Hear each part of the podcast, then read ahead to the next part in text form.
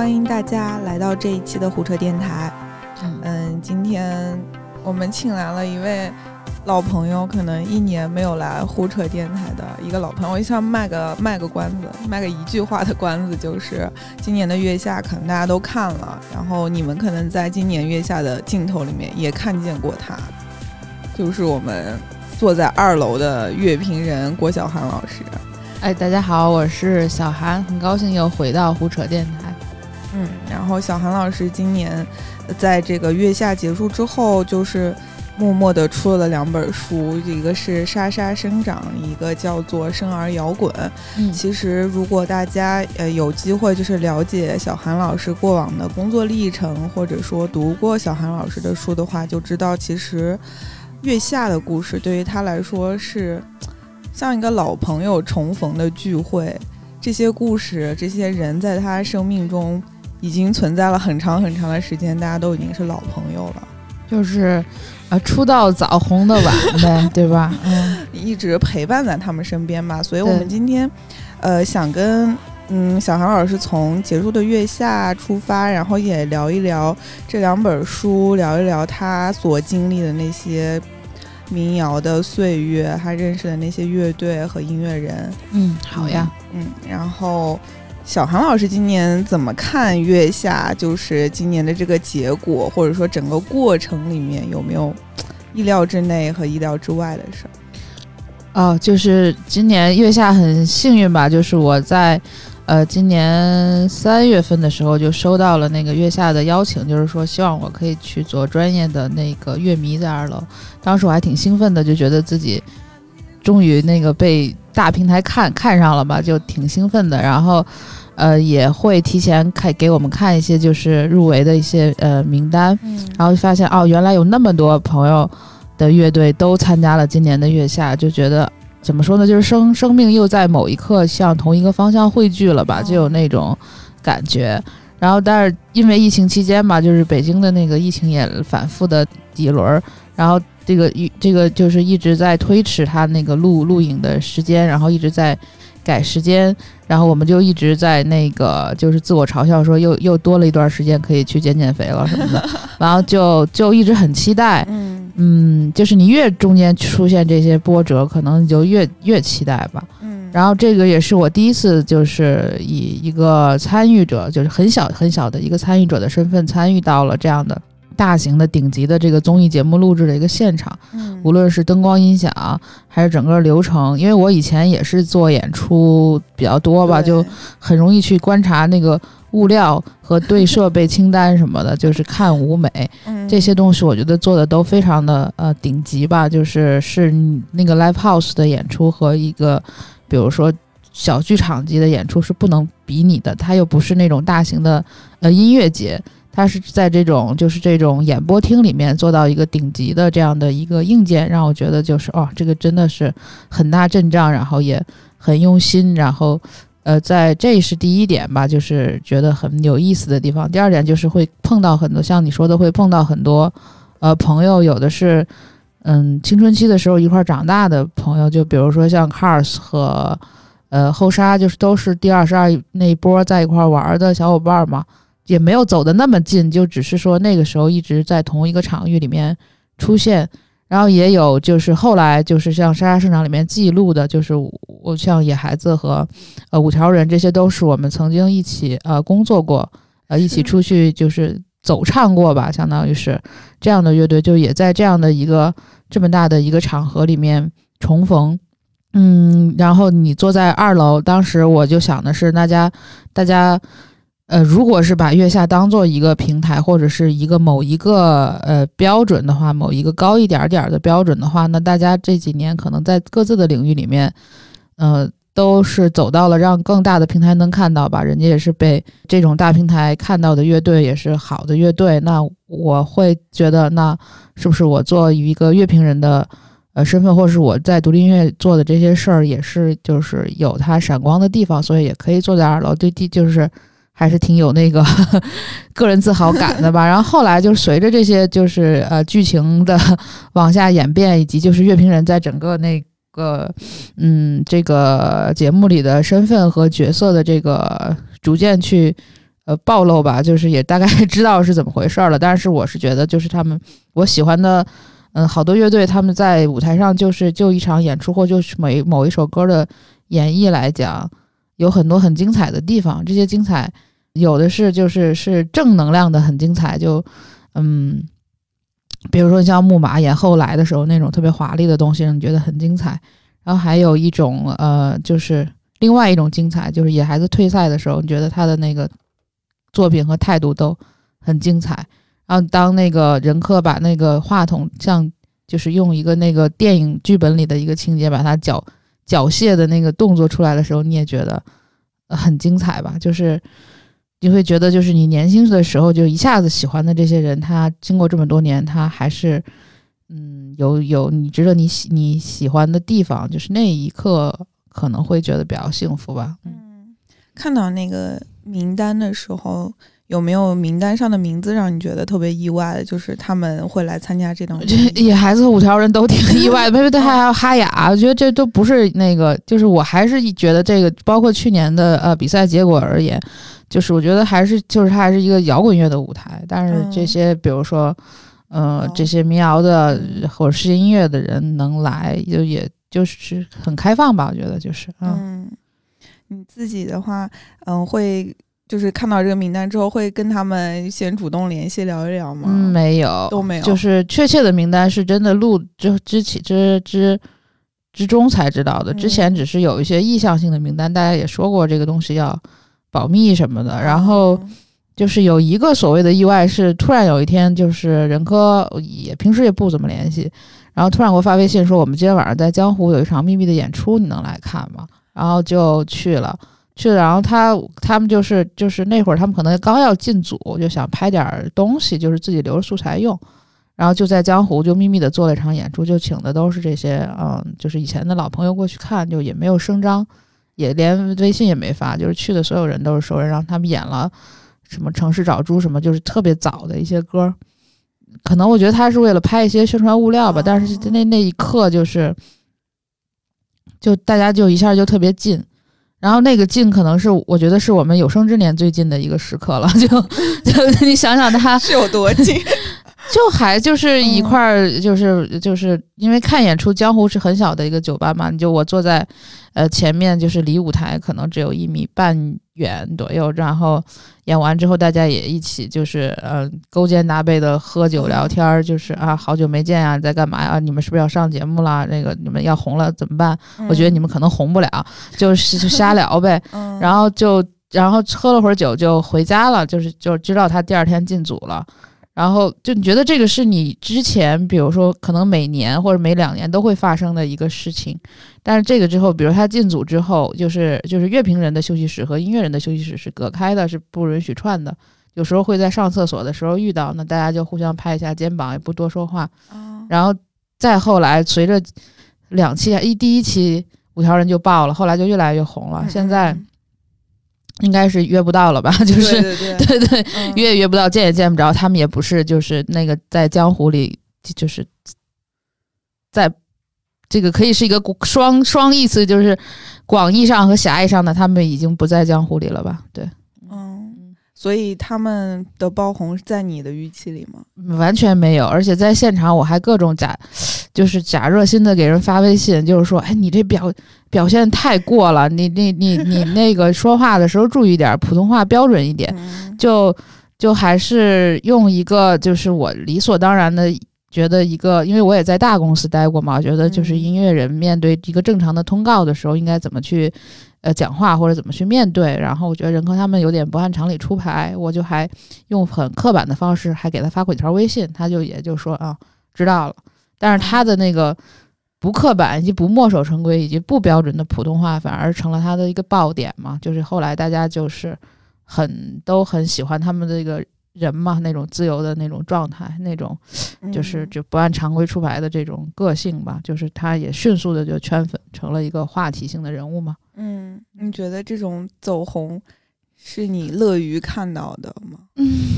他他嗯，我觉得无所谓乐于不乐于，但是看到了之后，我能理解且接受。就是他们本身也有很好的积累，他们人本身就呃非常有趣，然后他们的音乐也很好，我很早就很喜欢他们，看过他们很多场现场，就是一直都非常喜欢他们的呃音乐。那他们能红，能能靠音乐或者是靠自己做的事儿，能够被更大众的人知道，或者是很实际的说，他们能够呃改善自己的生活，通过自己的工作，那这个都都很好。嗯，但现在的问题就在于，大部分人只是去在他们身上消费一种情绪，或者是消费一种人设嘛，就是真正关注到音乐的人。可能没有那么的多，然后但是他们已经是一个现象级的一个人物了嘛，就是你哪有一亿个多了一亿个人关注他，我觉得总会有十个人是会关注他的音乐、买他的唱片的嘛，那不就多了十个人嘛，就也不是什么坏事儿吧。嗯，就是我在看这个《莎莎生长》的时候，里面有记录你去他们的家乡去看他们当时的一场演出，我觉得那个写的好好，就是那个场景大概就只是你一个人。会有那样的一个一段经历了吧？从他们准备演出开始，跟他们过一个年。对他那个是一个那个，就是而且我去的那一年是他们最后办成这事儿的一年，因为已经办的挺大的了，在县城的那个广场里面，所有的就是能动用的社会关系已经动用了。然后他们第二就是在接下来那一年再做的时候就宣传出去，但是最后就没办了，就被取消了，因为声势太大了。这是他们回到海风音乐会的最后一个演出，就是这个时光也不会出现，就不会再复刻了吧。然后我是，呃，当时也是，就是也一直喜喜喜欢这些音乐，也是跟着他们，就是我跟着很多音乐人去不同的地方看演出，因为我觉得演出不仅仅是台上的那个人，他还是一个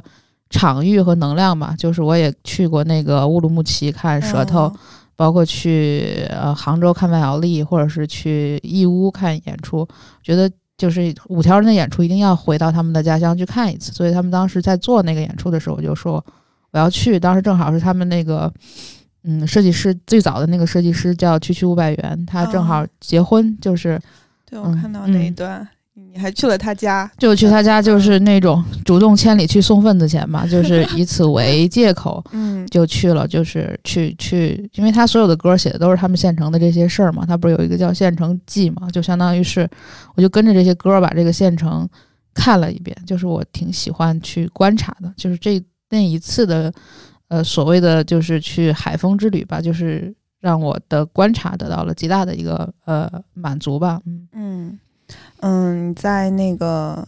呃公众号里面，其实也有在回，就是复盘吧。这个月下有你也有说，就是可能很多你发言的片段最后没有没有被呈现出来。这里面有没有哪些发言，你觉得还挺遗憾的，没有让大家听到？呃，具体的可能有，就是我第一，就是我在月下的第一场发言，就是那种全场鼓掌，然后导演说要给这个乐评人加鸡腿，当时是。嗯，就是 Joyside 演完那个太空浪子，然后马东一直在 kill，就是说让他们回忆一下，你们是不是特别爱喝酒啊？你们是不是特别爱打架呀？你们在 school 胡同里喝多了怎么走出来啊？什么的，就是现场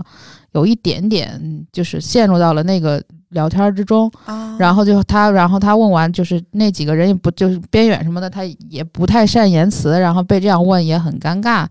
然后就说那后边有没有乐评人要去说一下他们这个歌，然后就举手，然后那个是马东第一次 Q 我，然后我当时就说，就是就是马老师不要老问胡同的事儿了，就招赛的他不属于胡同，他属于宇宙，然后就所有人就开始鼓掌。然后就就跟他讲，就是宇宙是怎么回事儿，就是他们这个太空浪子是怎么回事儿，就是他们，呃，十年乘着宇宙飞船回来，就是他带来的这种爱。然后大张伟还就是那种过来问嘛，就是说，就是是那种快速的过招，就是他们的特点是什么，然后就是是，然后他们的中不可替代的东西是什么，然后那他们什么的记忆点是什么，然后就迅速来了几轮。当时我记得就是他们说，我就说的是他们。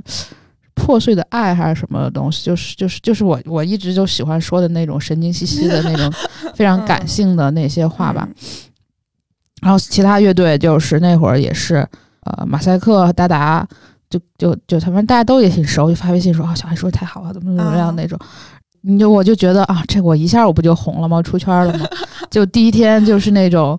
就是播正式播的第一天，然后那个呃，我还朋好多朋友都知道我去上月下了，就是因为我好多做饭馆什么的那种朋友，说在家啊，我在家喝酒，这一瓶威士忌都喝完了，我怎么还没看见你啊？我然后我说啊，我也没看见我吧，就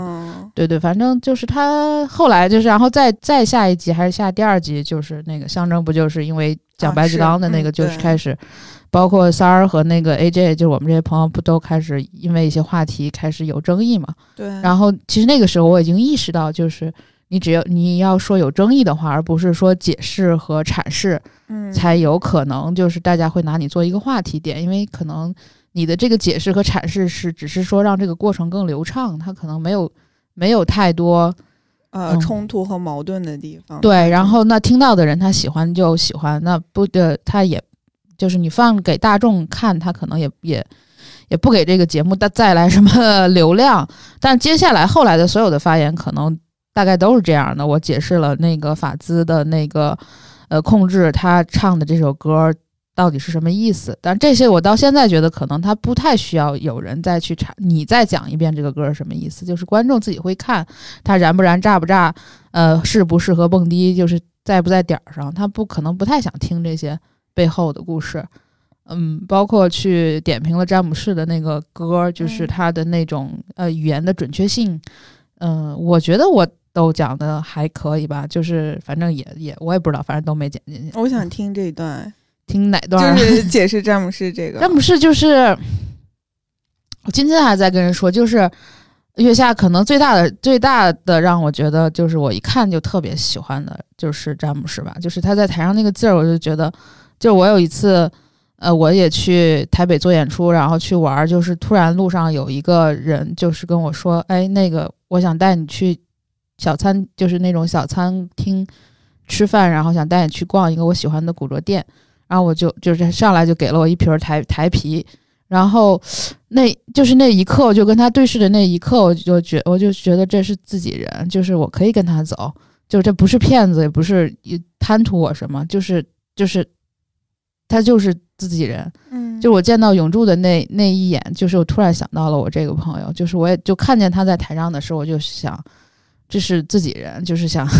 想请他在北京喝瓶啤酒的那种，就是他的音乐，我觉得就是呃很准确吧，这种准确就是他，呃，首先呃呃音乐也不复杂，就是很。很就是那种很暖的那种英伦音乐的东西，然后歌词也是就是是很温暖很有爱的东西，但它不是煽情，因为就是所有的这些东西背后它有一个灰烬一样的一个东西的铺底儿，就是有一点绝望，就很像我老说，就是我自己的生活或者我喜欢的生活都是这种在呃废墟之中去捡宝。就是就是那些爱都是从废墟上捡起来的，就是那个感觉，它可能就是靠一种触觉或者一种嗅觉，或者是冥冥之中的一个，就是很微妙的一个东西。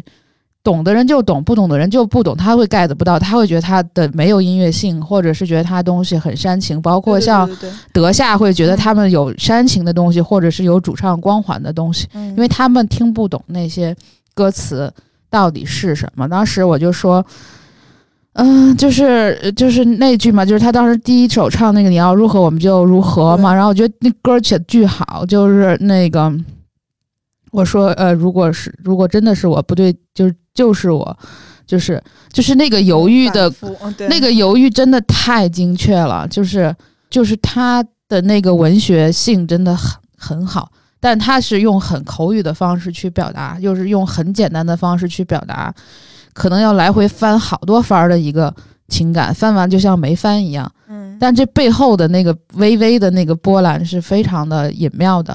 就是这个东西在他的音乐里面随随手可见吧。就是他不仅仅是这一首歌，还有很多歌都是这样的，包括他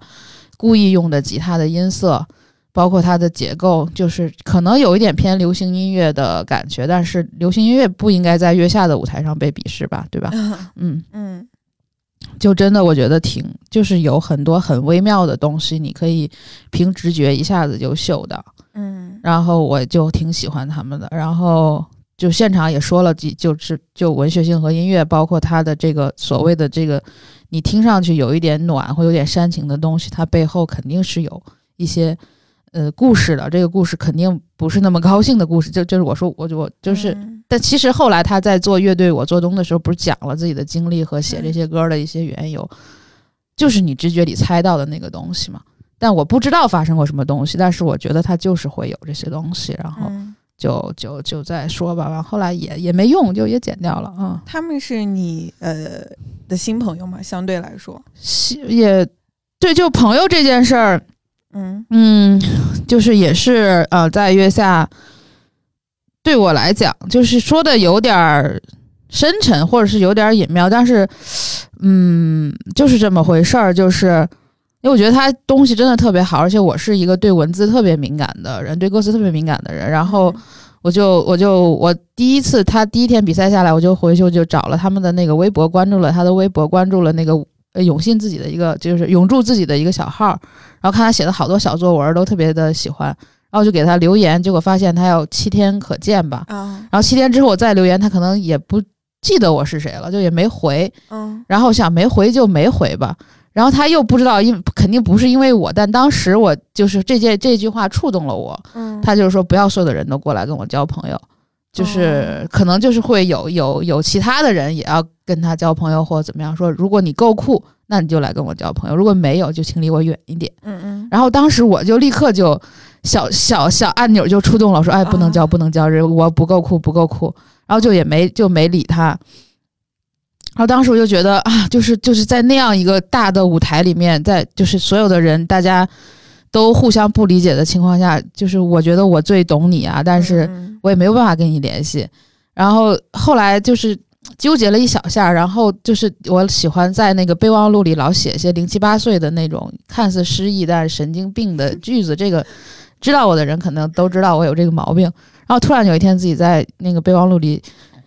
写了写了几个字，就这几个字让我觉得我对呃人跟人之间的关系，包括人跟世界的关系，就是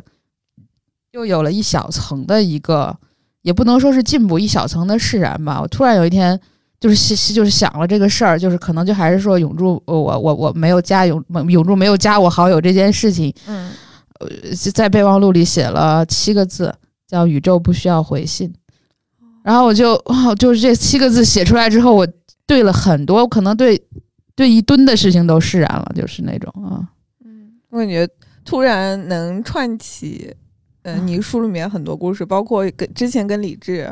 也是你给他留了言，言我好骚啊！我怎么到处聊？不是这样的。然后，嗯，其实就是你还是非常敏感的一个，就是包括之前是吴吞嘛给你写了一一句，然后你当时也说啊，会不会是让我不要再。那个关注摇滚乐之类的，对对对对对，可能这是，这是你身上之所以能敏感的捕捉到一些东西，是因为你本来就对这些事情还挺敏感的。对，就可能我自己这种敏感或者这种才华，在我看来是一种，比如说是一种灵性或者是一种神性。我可能有那么一点点，所以我能够嗅能够嗅觉到，就是这些真的有才华人身上的灵性和神性，所以他可能会愿意多跟我说两句。嗯，但是我的这个所谓的灵性和神性不足以像，比如说像舌头那样，或者像李志那样去构建一个庞大的自己的一个艺术的世界，或者是自己的价值观的一个宇宙。但是就是这种一点点小的这个东西，我能够去用它去做一个。跟人交流的工具吧，就是大家有时候用语言交流，有时候用眼睛交流，有时候用气味交流，但是最终就是真的有真正的交流，可能就是靠这一点点灵性的东西。嗯，那除了这个天生的这些东西，就包括你这些书里面写这些故事的时候，你是怎么样？就是以你自己的方式是怎么样去观察和分析他们的音乐？你通常会用怎样的方式去？就是进进入又梳理吧，就是这个，无论是沙沙生长，还是后来写的那个生人摇滚，就是，就是我我我可能从小就有这个问题，就跟人走不近，就是性格的问题吧，可能或者内向，或者是有点就是拧巴，反正就是离世界比较远。然后像比如说做沙沙生长，或者是做这些乐队，它其实都是你主动去走近了一个人嘛。但是你即便走得很近，你也是要在最近的地方也要保持距离感。那然后我在。之前做过也做过媒体做记者做过十来年嘛，就是你还是有观察，所以你会有一个既近距离又很疏远，就是很旁观的这样的一个观察。你把自己扔到了这个场里面，但是你是这个场里面的参与者，也是这个场里面的局外人，你就像一个。收声话筒一样，就把它所有东西都收集出来，然后你就你把这个收出来这是声之后，你自己再用文字的东西把它加工成自己的东西，就大概是这样的一个一个过程。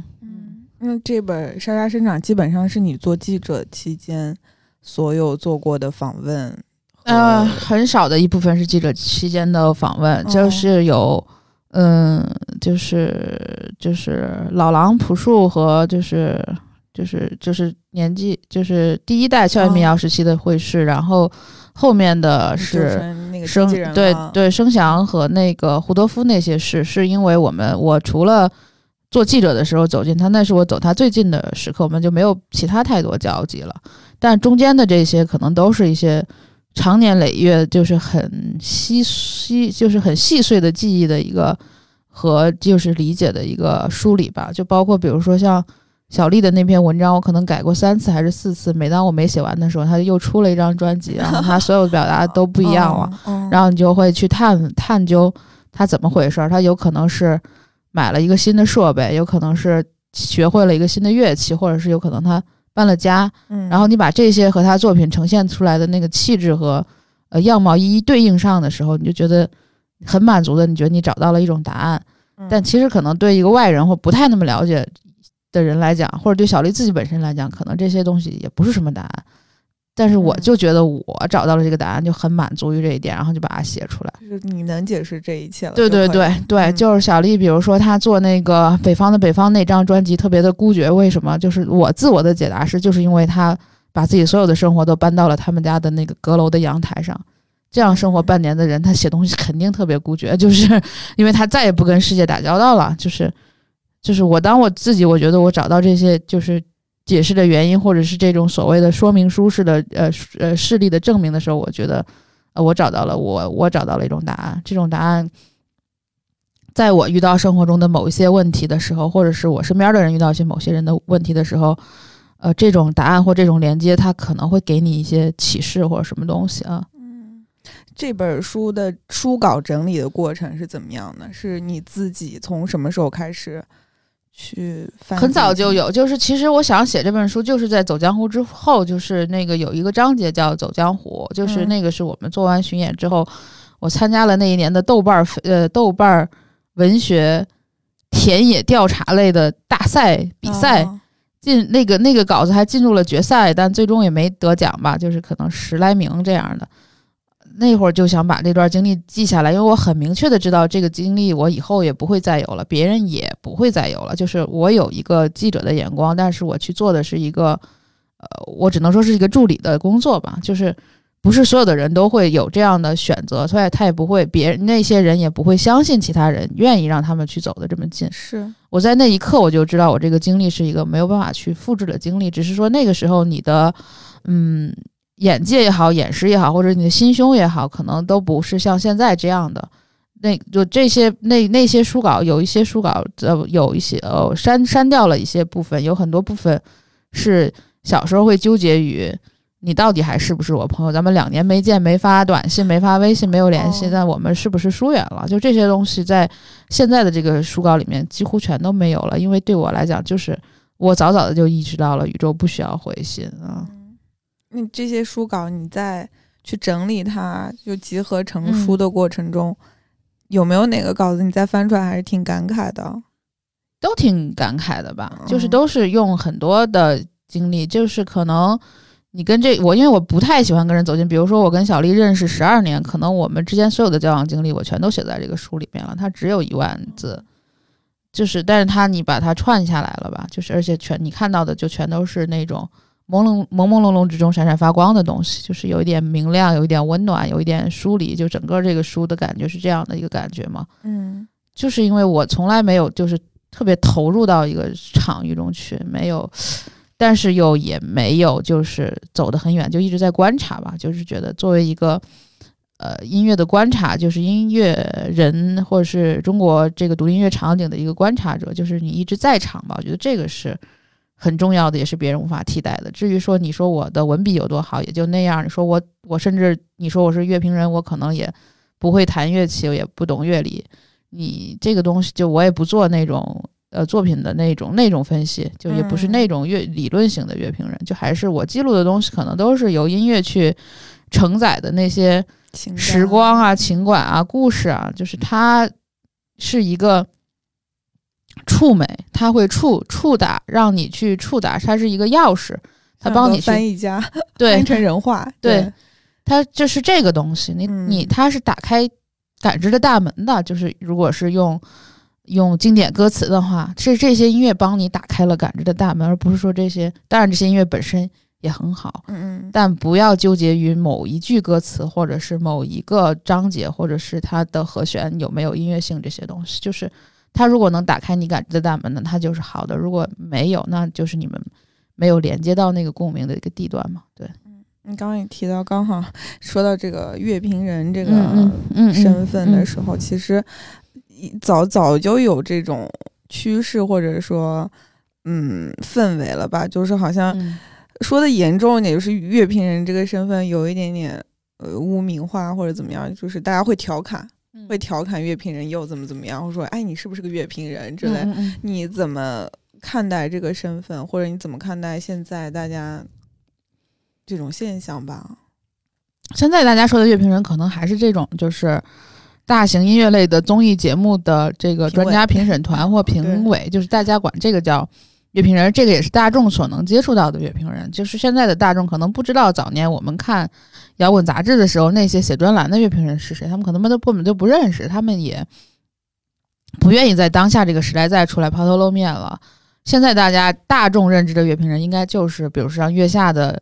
呃专业乐迷，或者是歌手的专业乐迷，或者是这就是原创的专业乐迷，就是大家能看到或者是一些音乐的营销号，比如说在微博上像耳帝等等，对吧？就是他会点评一段，就是用短视频剪辑加。呃，搜索热搜索话题的形式去，呃，讲一个就是这个综艺节目里的内容，就是一个内容的二次传播。这个东西它是一个另外的一种职业了吧？我觉得，嗯。但早期的乐评人，嗯，你顺着欧美的那个体系，它就是这个音乐工业里必须伴随的一个东一个东西，就跟你们家装修，你们家必须有一个镜子一样，这个是必要的。就是你在整让整个的这个音乐。体系里面包括所有的这种音乐风格的命名，无论是朋克、摇滚、什么 grunge，这些都是由乐评人来命名。他去听大量的音乐，去把呃做做归纳、做梳理、做分类，然后去做系统性的阐释。包括还有一些是很专业的这种呃专业音乐媒体杂志的多年的记者，包括像欧美，他有比如说像。呃，那些什么排行榜，就是股很权威的排行榜，会做很多年的专业的音乐类媒体，他是这个的工作人员，他每年要听大量的音乐，他要做出榜单的评审，那这些他就是一个好的音乐的一个，就是鉴赏者，以及是一个就是可以归纳、梳理、总结、定义的这些人，在唱片时代，这些是非常啊需要的吧？只是说在流媒体时代，大家就是按着推流，或者是按照。日推来听歌，会觉得乐评人不重要，或者大家也没有这个信息的差，就不需要一个中间人。大家都希望自己去跟音乐本身去交流嘛，包括现场音乐很多，但是乐评人就是在呃音乐和受众之间起到桥梁作用的这些人吧。就是我一直从小就是看这种摇滚乐杂志长大的，无论是国内的还是国外的，我很欣赏，也一直就把他们当前辈来学习。一个是学习怎么写乐评，一个是学习怎么去。呃，收收纳、整理、归类、命名、断代，就包括写这两本书，包括之前做摇滚小史或民谣小史，整个的逻辑建构体系都是我就去看这些老牌杂志，呃，建立的。包括你说我的写作风格是什么样的，这个都是非常受早年的这个滚石那些，就比如刚做写作，包括。在外司工作的时间，大家讲进入式写作这些东西都非常影响我。就是是这些概念先有，然后用这些概念去把自己的写作去规范。这些对于我来讲都是很早的，就是你你就是跟你练毛笔字儿、练钢笔字儿一样，这都是很早的一个基本功。但是我没有太关注流量时代，就是这些所谓的音乐的营销号和这种随着大综艺。音乐类综艺起来的这些，就是也是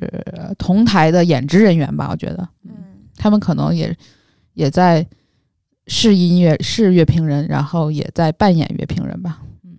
那就是乐评人这个身份，在你的所有身份里面，你觉得他占占比有多大？他不占比多大，他。嗯，因为他也是，就是早年我们这些早年就是看杂志的那些乐评人，大家管他们叫乐评人。然后那会儿我也是很早，我可能十七八岁就在呃通俗歌曲户外摇滚上写这些乐评了。但其实就像现在的那种就是读后感一样，就听后感其实是这些东西。但是就是当年也没有人爱写这些东西，他也没有人给钱，所以我就一直在写。很多我的读者都是那个时候，我可能我十七八岁写东西的时候就有的读者了。那个时候，大家就管写音乐相关字儿的人就叫乐评人。那是我那会儿也是非常喜喜欢那些，就是比如说是像杨波、严俊，或者是豪放、孙梦进这样的人。我觉得他们一个是鉴赏能力，一个是他们的语言表达能力、思维辩证能力，都给我很深的影响。我就一直就觉得他们是是我的老师嘛。那我也是沿着这个这个这个体系呃下来的。像我跟我同时代的，比如说像。呃，齐欧一啊，或者是王朔呀，或者是呃建崔啊，其实大家都是这个体系下来的。就是我们可能就也不是我单奔一个人，是我这样吧。但是就是大家都不太，因为这个东西它也不挣钱，它也不是什么就是光明正大，就是有可以评级、评职称、评奖项的。就是它还是你的一个业余爱好，你做你为你喜欢的事业做义工吧。我觉得就是这样，就是也也没有那么大放光芒，说值得骄傲去自豪去说自己是乐评人。然后现在随着这个音乐的传播方式不一样了，很多人会觉得乐评人是写软文的，或者是上综艺的，就觉得也也无所谓。但是我当当我在月下的二楼，就是拿到那个乐评人郭晓涵那个小牌的时候，就感觉我一下就回到了我大一第一次就是写那个发发表豆腐在通俗歌曲上发表豆腐块的时候写的第一篇乐评是关于就是。呃，帕蒂·史密斯的《Gone Again》就是那张专辑，我特别喜欢，我就写写了洋洋洒洒的两千多字，就是写成书稿，然后放到那个给给通俗歌曲照着杂志社投稿，然后被发表了。发表出来可能有六百字儿，然后我我就是当我拿到那个牌儿的时候，就想到了那六百字，就觉得啊，我回到了原点，我好好好幸福，对，好开心吧，就是那种。但可能后来就不一样了。嗯，那说回这个沙沙生长，就是。记录了你自己划分了三个时代嘛？整个三个时代下来，感觉你都是一个参与者。然后你会怎么样？就是如果说乐评人只是不是最重最主要那个身份，你在这整个过程中，在他们的身边记录他们，你会给自己一个怎么样的定位？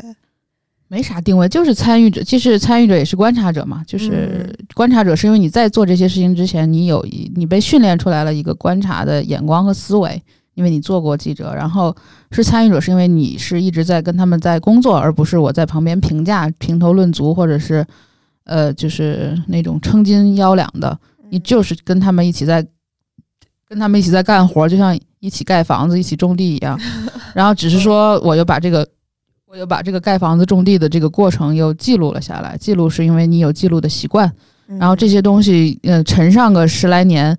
呃，它就有了价值，它就回望的时候就有了意义。然后，尤其是像现在这个大家都去，呃，靠流量、靠明星，就是靠吸引眼球的时候，你突然发现那些曾经有些人是非常朴素的，就是在表达自己的，在慢慢生长的，你他反而是有了一个。微小的反例，让你可以去反省一下，就是我们现在的生活是不是就是一个正常的，或者是只是唯一的一个选项，就觉得就够了，就是就是很很幸运，或者是很很功利的把它放到了，就是迟了这么几年，放到现在来发表，也是因为疫情期间有了大量的空闲时间，可以去做这些梳理的工作。反正它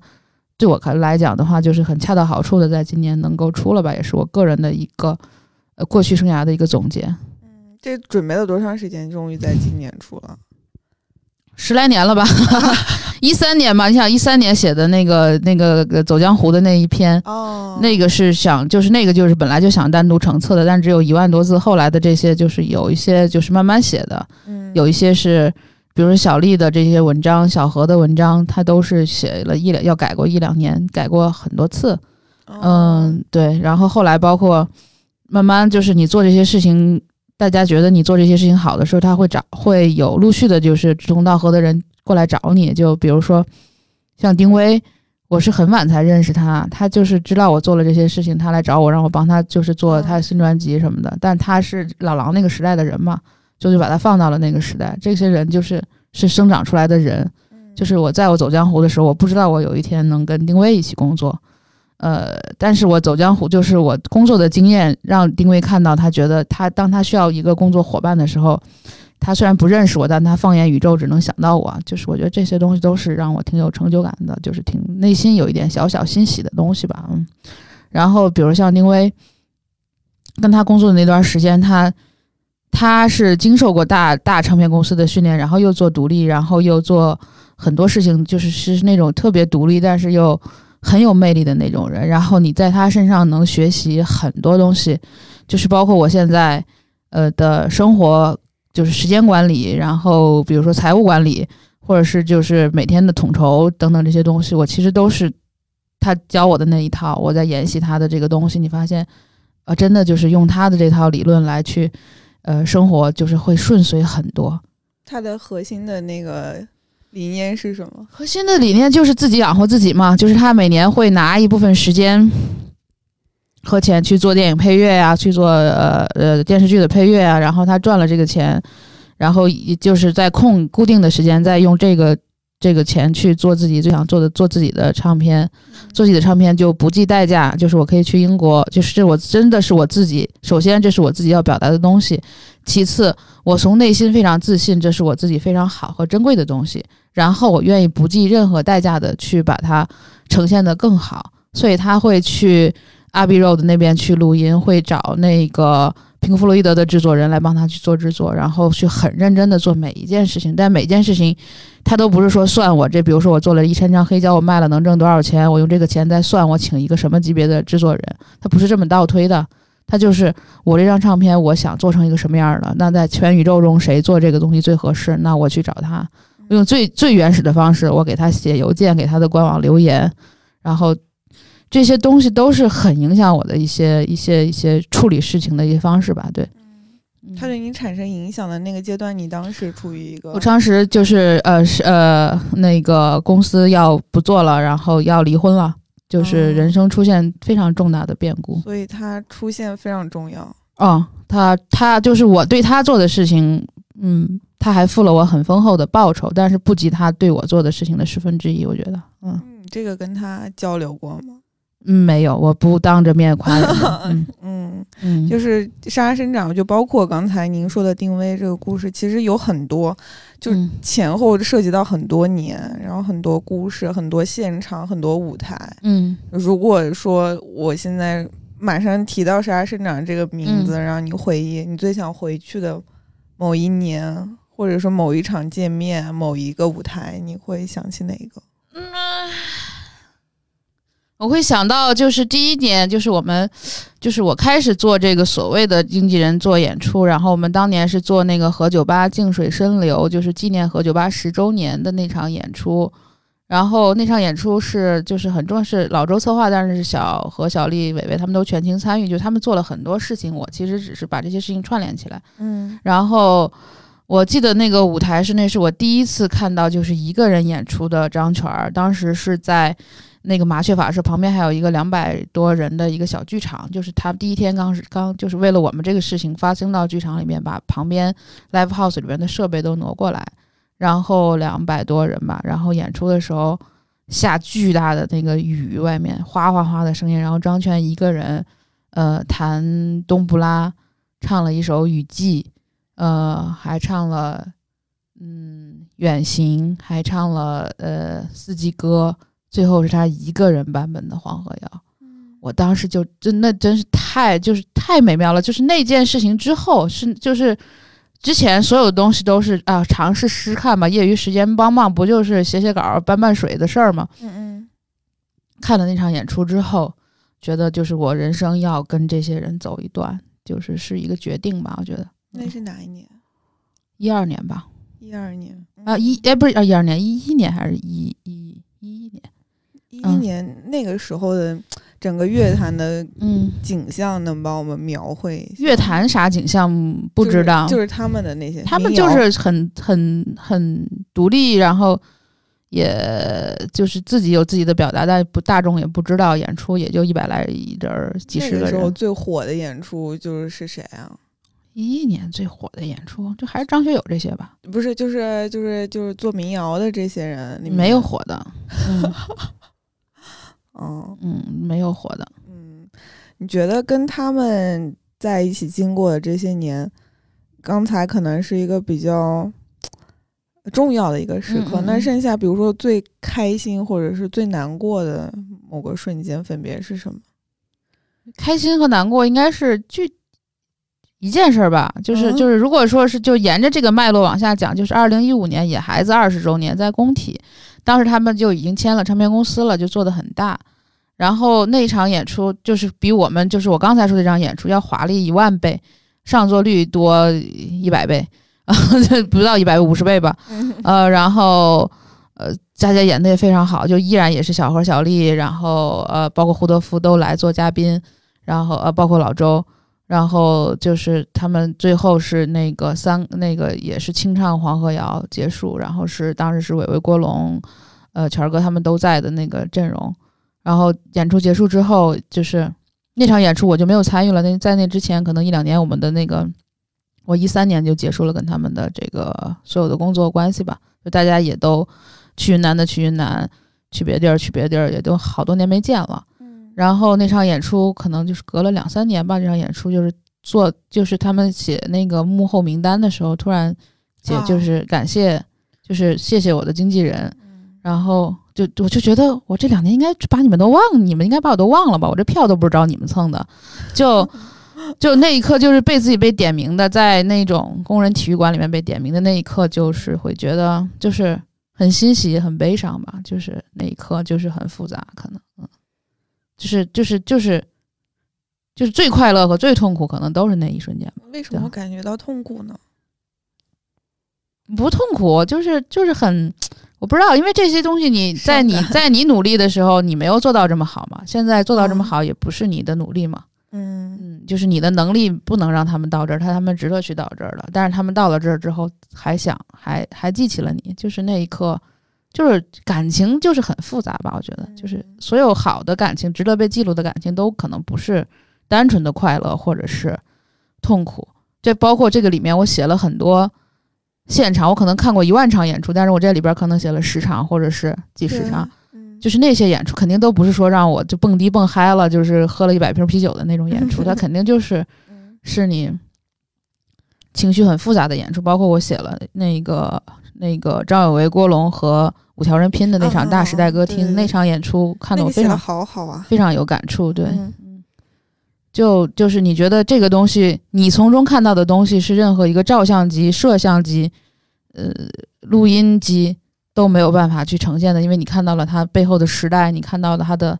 感情，看到了很多这种暗流涌动，那只能用文字去记录，别的东西、别的工具和设备都记录不了，所以就是我会认真的把它记录下来。我我也知道那个东西再也不会有了。搁现在来看，那个应该是一五年吧。搁二零二零年来看，你应该更确定的知道那个东西以后不会有了，就是不会有那个什么。爷青回的这个场面了，对对对，当时就觉得应该把它记录下来。那个也是我自己跑到广州去看的，嗯。所以这本书整个这些记录写下来的那一刻，就是你知道能成书的时候，就就就落版了那一刻，你第一个想把它寄给谁？寄给寄给我自己啊？对，就是剩别的人呢？没有别的人，就是。没不想寄给谁，就是谁能看到就是谁吧。就是当出版社说你可以寄的话，那我就照着那个我写的名单就挨个问了一遍。有人至今都没有给我地址，我觉得也没事吧。哦，就也大家也最近比较忙或干，或者是就干嘛的，也可能也有。但是，嗯，就是以前就觉得这都是一些碎片、一些回忆，或者是一些当时的一些，甚至是一些当时的采访，或者是。有一些甚至是一些宣传物料，就比如说你要帮小丽写写演出的宣传什么的这些。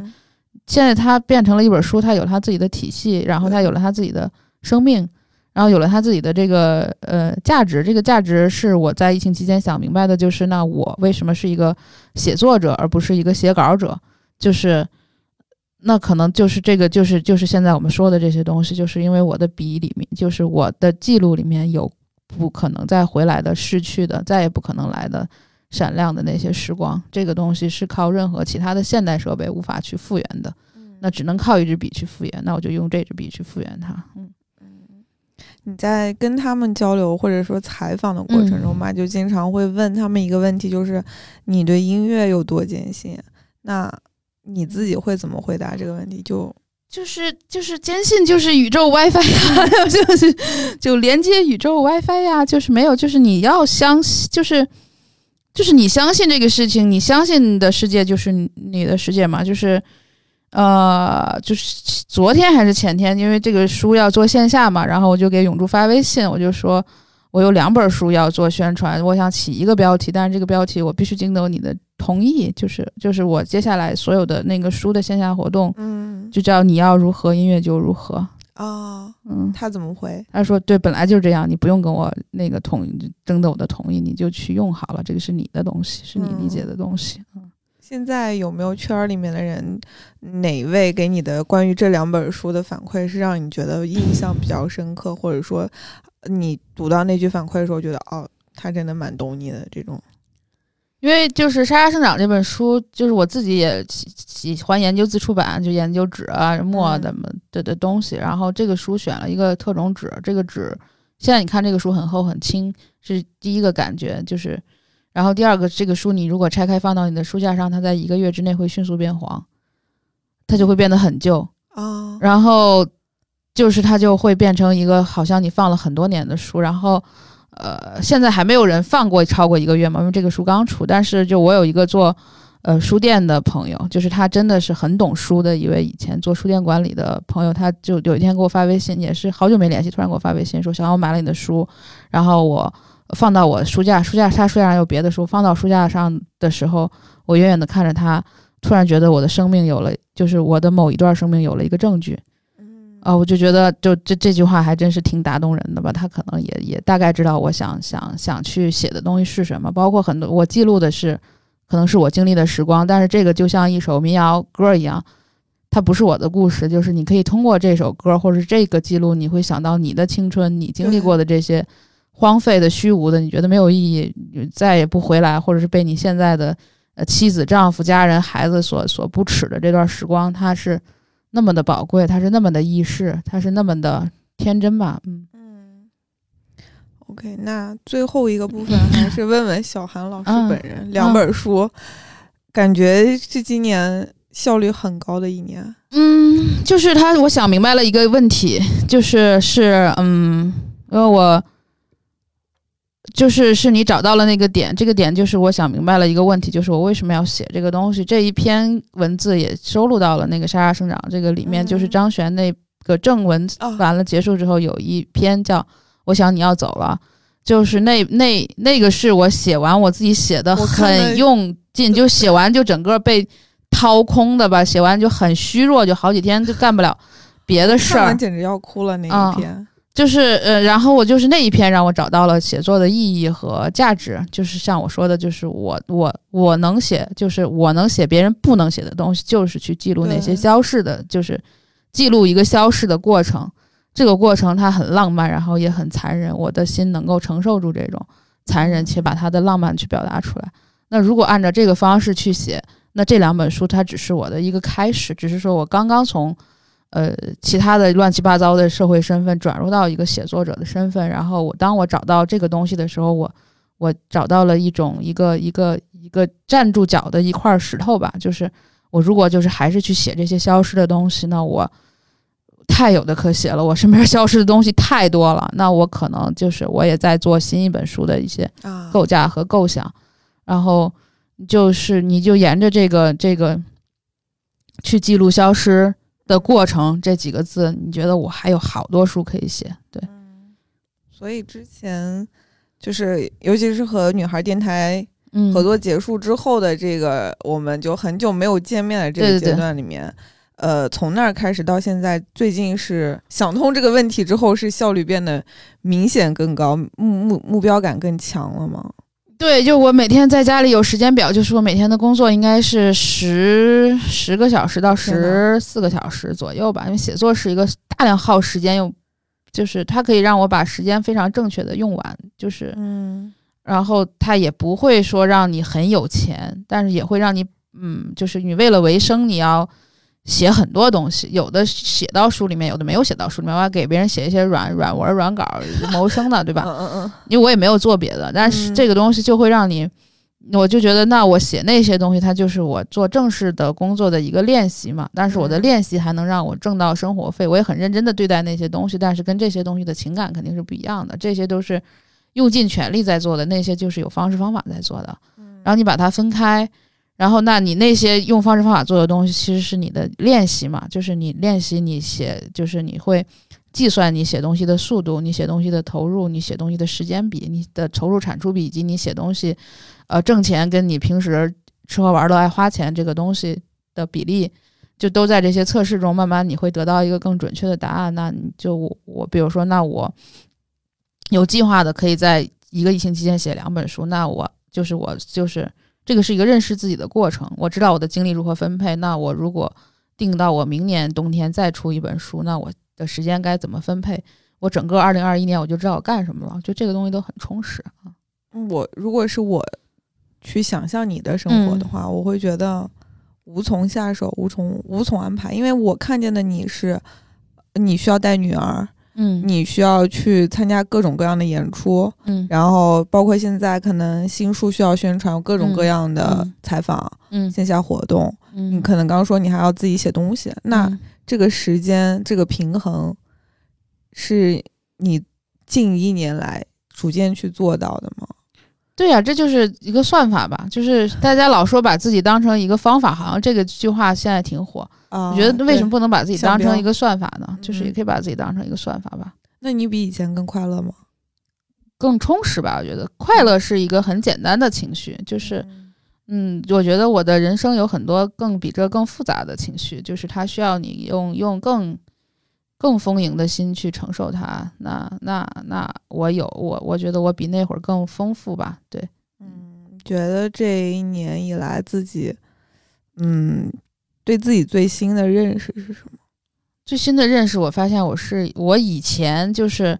我以为我自己是一个，就是因为经受了一点生活的挫折变得无欲无求的人。然后我觉得这一年我重新发现了我的想要，我重新发现了我的饥饿。就就就是你有一些野心，你出了书，你想畅销，你想上榜，嗯，然后你你你。想吃那个最好吃的东西，你想想想买漂亮衣服，就是这些这些欲望慢慢回来了，就是就是这些东西真的在我的生命中有一段时间是完全提不起兴趣的。那我重新变成一个饥饿的人，就是就就就很很充实，就是也很快乐吧？我觉得，嗯，那那你现在对自己本身就除了说书就特别数字化的东西啊，什么销量啊，怎么样？你对自己的期许是什么？然后你想就刻意避开或者就想追刻意去追求的一个东西是什么？嗯，我觉得就还是去更精确的去去观察、认知和体验自己跟世界的一这个关系吧。就我说不清楚这是什么关系，就是你把它说的不这么大，听着不这么装逼，那可能就是你跟家庭的关系，你跟事业的关系，你跟合作者的关系。就是我现在。不是说把自己作为方法，我把自己作为算法。我的决定就是我只做一个自由职业者。那我在这个我在北京这样的一个大的城市里面，就是我一个呃，就是带就就是各种反向标签都能扣得上的一个人，四十岁的没有工作的，然后单身的母亲，然后嗯，就是我嗯不希望被认被当成。任何一个这个标签下面，大家理所当然刻板印象的一个弱者，嗯，呃，我就是有我自己非常丰富的生活，我也有非常丰富的情感，我也不缺失什么，我也我也不多什么，我也不缺什么，我也不欠谁什么，就就我有我自己的表达方式，我有我自己的自由就可以了。嗯嗯，因为我之前看包括写邵一贝、写曹芳他们的歌的时候，有时候你点评某一首歌的时候，会说他唱出来了。女孩在三十岁的时候可能会面临的一些问题，那你可能现在又过了几年，你再回去看，就是说有没有哪首歌能契合你现在的状态，或者说你现在的状态，你觉得还有任何东西可以精准的表达出来吗？你所面临的问题和困惑，有一些啊，比如，但是也不一定是他们，也不一定非要是民谣。我觉得，比如说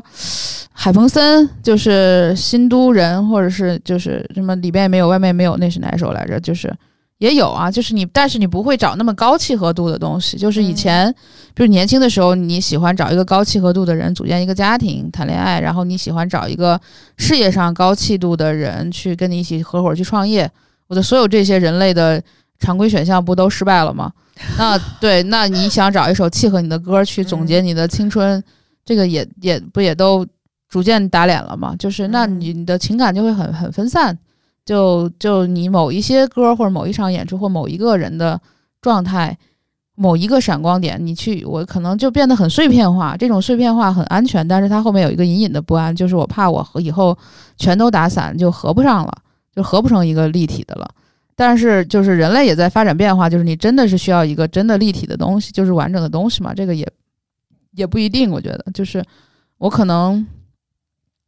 就是还是就是在自己身上做这些实验吧。对对对，嗯，就会喜欢那种特别小的乐队的一些新歌什么的，也都去，就是你还是沿着当年。当年，比如说，大家觉得《生日摇滚》这个书写的都是月下的乐队，你是不是追热点，或者是你就是你莎莎摇沙沙生长里面写了野孩子和五条人？我写他的时候，他们都真的是碎片。嗯，就是我写他第一版超过三千字的第一版的时候，他依然是一个演出不超过二十个人的 Nobody。那我是怎么发现他的？那我就是就是能看到这些闪光的东西。那我不看他们，我的眼睛还在。那我会看到别的新乐队、新的形式，他们身上闪光的东西。嗯，那个东西是引是吸引我的东西，而不是月下之后的野孩子或者月下之后的五条人。他们身上我已经不看了，就是我的眼光已经转过去了。那我也去 school 看演出，也去外地特别小的酒吧看演出。喜欢一些新出来的一些乐队，就没有那么有名的乐队，就。比如说兵马斯下面的一些小乐队等等，他们身上依然有我第一第一眼看到任科时候的那个感觉，依然有我第一眼看到张伟伟的时候的感觉，有我第一眼看到李志时候的感觉，没有那么确切，但是你很熟悉，然后你再去慢慢去去去发展和去去继续观察、继续观看就行了吧？就是观看本身也是一种饥饿，就是我还是在满足我自己的饥饿。所以对郭晓涵来说，永远需要那种感觉。对，我觉得我就一直是在一个状态里面是没出来的，就是我生活中，比如说当年跟我一块儿看演出的人都成家立业，然后就是事业有成，或者进入到了一个稳定的状态，我好像就停留在了那个大学刚毕业，然后工作没转正，每天去看演出，把时光消费掉的那个时光。包括我喜欢就是一个人住嘛，就是我现在自己也自己也不跟家人在一块儿住，自己喜欢小空间，然后摆满。喜欢的画就是那种海报啊、杂志啊，就是唱片或者是些小玩意儿，用用这些东西把自己垒起来，嗯，然后就很安全，然后就就就现在的生活也是就是养就是种好多花儿，然后把花儿把房子围起来，然后用好看的布把桌子罩上，就是你就永远还是按着这个方式在生活，好像也改不了了，对。就这种方式给你安全感呗？对呀，对呀，就是我家门口一定得有花儿，我桌子上一定得有布，然后对，就是我所有东西要分类装到收纳箱里面，我不能把它摆出来。我摆出来的东西肯定是有纪念价值意义的。然后我喜欢的照片我要装到相框里，就我喜欢留下，就是我我有有有有印象或者是就是不想忘记的那个演出的海报，我要留下来装到框里面。嗯，就是喜欢这样，就是喜欢。留这些，就是跟物打交道，可能会比让我觉得跟人打交道更安全吧。就当一个人他真的正面走向我的时候，我觉得非常的不安。但是等他过了多少年之后，他在你的记忆里的时候，你可以反复的去走进他，去跟他交谈。因为，嗯，对，就是觉得，比如在伟伟走了之后，我有我有一些事儿，我会想，如果这个事儿我现在遇到这个事儿，伟伟又来劝我，他会怎么说？嗯，我自己会想明白他会怎么跟我说。然后这个是伟伟的思维方式，你用他的思维方式再想一遍这个事儿，你觉得也就是那么回事儿，你不可能每件事儿都要去麻烦人家，对吧？嗯。但这个他就在我的记忆里面，他就变得是无限的接近，就比他真实的就是我们那些年一起工作的时候要更接近。嗯。啊，这是什么呀？一种毛病吗？你会自己去学着解决一些事，不想麻烦别人。我尽量都不不麻烦人，是人的生活准则吧？对我就是就是不麻烦人，以及不轻易去表达态度，或者是观点，或者是不轻易去表达就是感情，我觉得都是可能就是我就是从这样的家庭里面出来的，所以对我来讲这都是基本选项。就是你即便是有这方面的想表达的诉求，你也要先忍住。这个是就是常年的家庭教育或者是自我教育表现出来的一个常态，所以也会有人会觉得我可能性格有一点疏远或者有点清高，都都会有。但但这就是这样的，就是也没必要去改变自己，反正你就认识到是这一点就行了吧。嗯，如果说你刚才说大多数时间你喜欢独处，那最后一个问题就是今年是印象最深刻的一次对话。印象最深刻的一次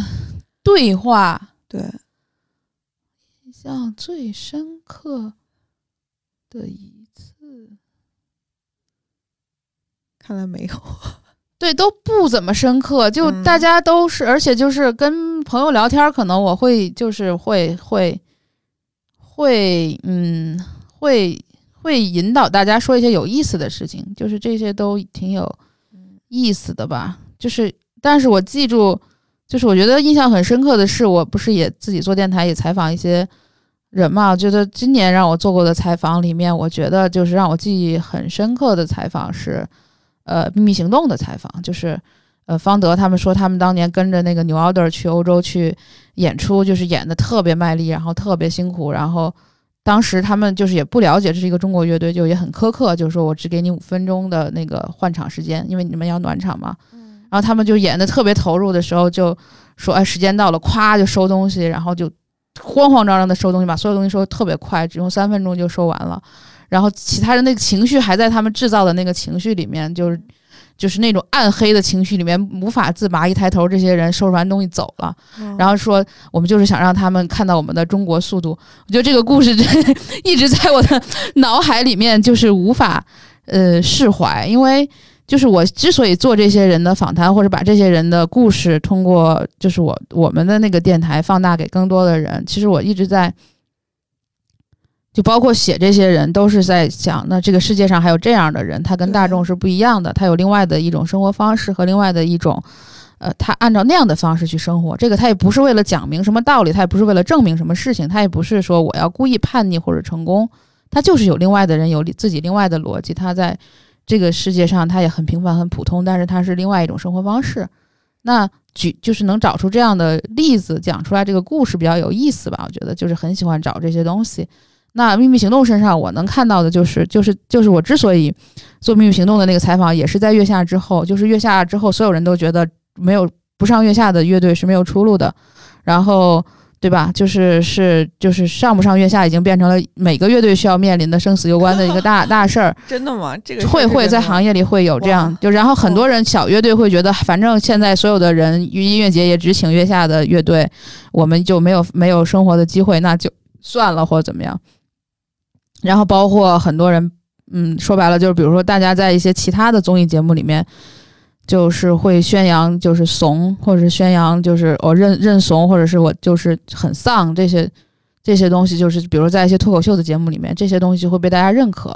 就说白了，比如说像大家会觉得李雪琴这样的，这或者是李诞这样的，就是立刻认怂，聪明人立刻认怂，你会觉得跟你的价值观好像某方面很契合，让你觉得很爽。嗯，就大家都不努力了，或者是你说啊内什么内卷了，或者大家都说那个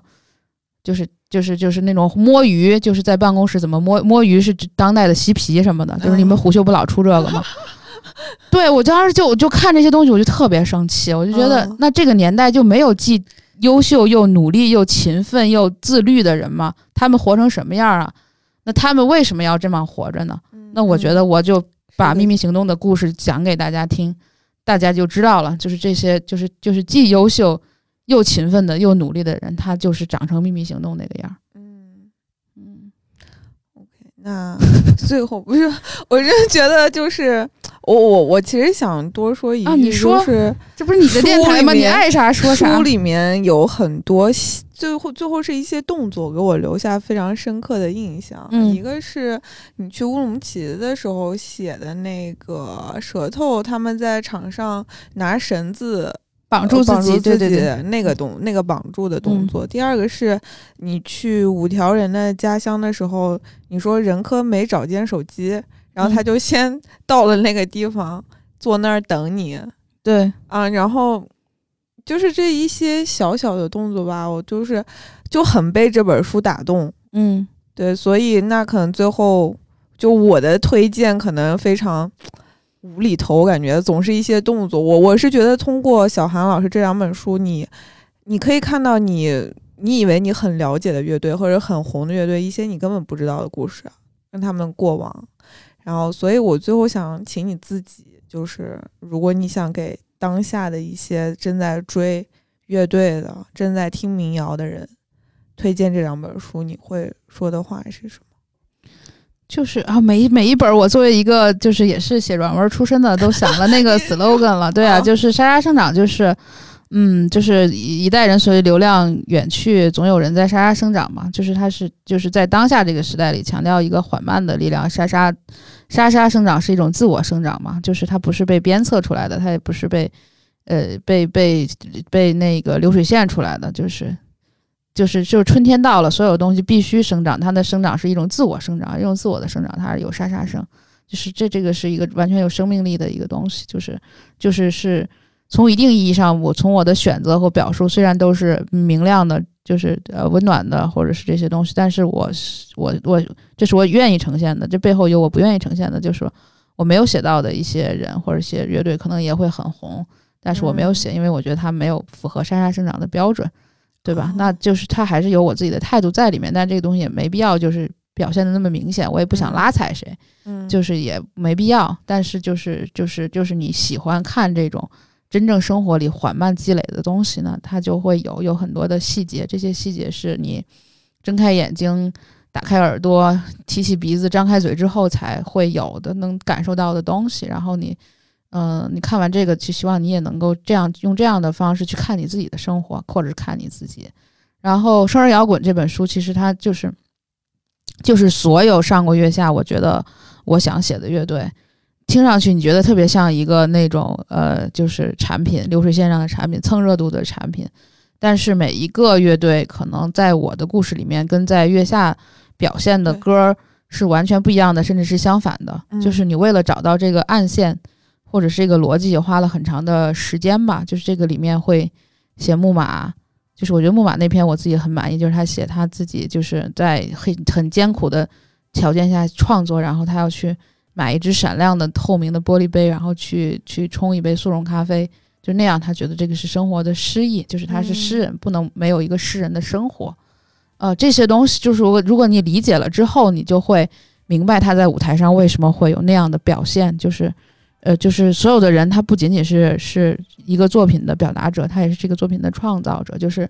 诗的诗人的作品和诗人的生活是两回事儿。那那那，比如像 Cars 这种，就是做噪音音乐的，在那样的一个大众平台里，大家只是会觉得他与众不同。但是我在他的那个。呃，文章里面会给大家讲这个噪音音乐到底是怎么来的，是从纽约是怎么来的，在中国是怎么发展的。它现在在整个的这个所谓的世界性的这种另类是另类音乐里面，它占有一个什么样的一个地位？然后那呃，比如像 Cars，它都有什么一些传奇的经历？这个经历都不是月下可以呈现的经历。比如我我会写他在呃那个也是我专门自己去买票去看的，就是他莫名其妙的在上海跟 John Cale 有一场那个。同台的演出，John Cale 就是那个地下丝绒的一个主脑，除了 Lorraine 之外，一个主脑。Lorraine 就是地下丝绒是主要是是是 Cars 的精神偶像嘛？他有另外一个精神偶像，就是那个音速青年，他也跟音速青年同台过。就是他在他的那个领域和王国里，他曾经有过他主宰的时代。他只是在月下这个舞台上，他只是一个另类的可爱的，他的他的就是。用用弓弦拉提琴的人，就是没有人知道这背后的这些故事。就是如果你了解，或者你真的了解，就是世界的摇滚乐是怎么发展的脉络，就是你会惊讶于他的人生会和他所有喜欢的人就有这样的相遇。这些相遇就是相信，就是你刚才问我的相信还是不相信？那他是相信的，那我也会相信吧？对。反正我看完就是觉得我自己知道的实在太少，知之甚少。这样说就很像一本八卦的书，没有没有没有的。不不不，我觉得就尤其是刚才你说那个 Cars，就是他们在另外一个地方是王者，是他们有自己的时代的时候，就是有一种那个鸡皮疙瘩就在身上嗯起来的感觉。对，嗯，就希望大家都也可以一起看看这个书，然后对于这本书，包括。牵扯到的他们的故事，包括细节，有任何呃感触的话，欢迎在我们的评论里面给小韩老师留言，尽可能的都转给小韩老师，然后一一解答。谢谢谢谢谢谢小韩老师今天来到胡扯。现在已经很晚了，小韩老师最近这个跑通告也是也有点勤，是吧？哎，这样其实不好。我那天还在说，我就是说，大家能不能看见这个书就买，这样我就不用那个一直在宣传，因为宣传你就会说到很多的态度和观点。就比如说，每个人都会问我，你对月下怎么看啊？其实我对月下没有什么看法，我我这就是最重要的东西。对，就是而且说的残忍一点是不怎么看，就就如果你不上这个，可能你就不看。对，就。但是就是你，但是你为了让大家有一个话头，你就一直要讲你对月下怎么看。我如果如果看我有那么长时间功夫去看月下，我哪有时间写两本书啊？就说白了，对吧？那就就是如果就是我刚才讲的某一个故事对你有所触动，那大家就多买买书吧。就感谢大家。嗯，好，谢谢，谢谢郭老师，拜拜。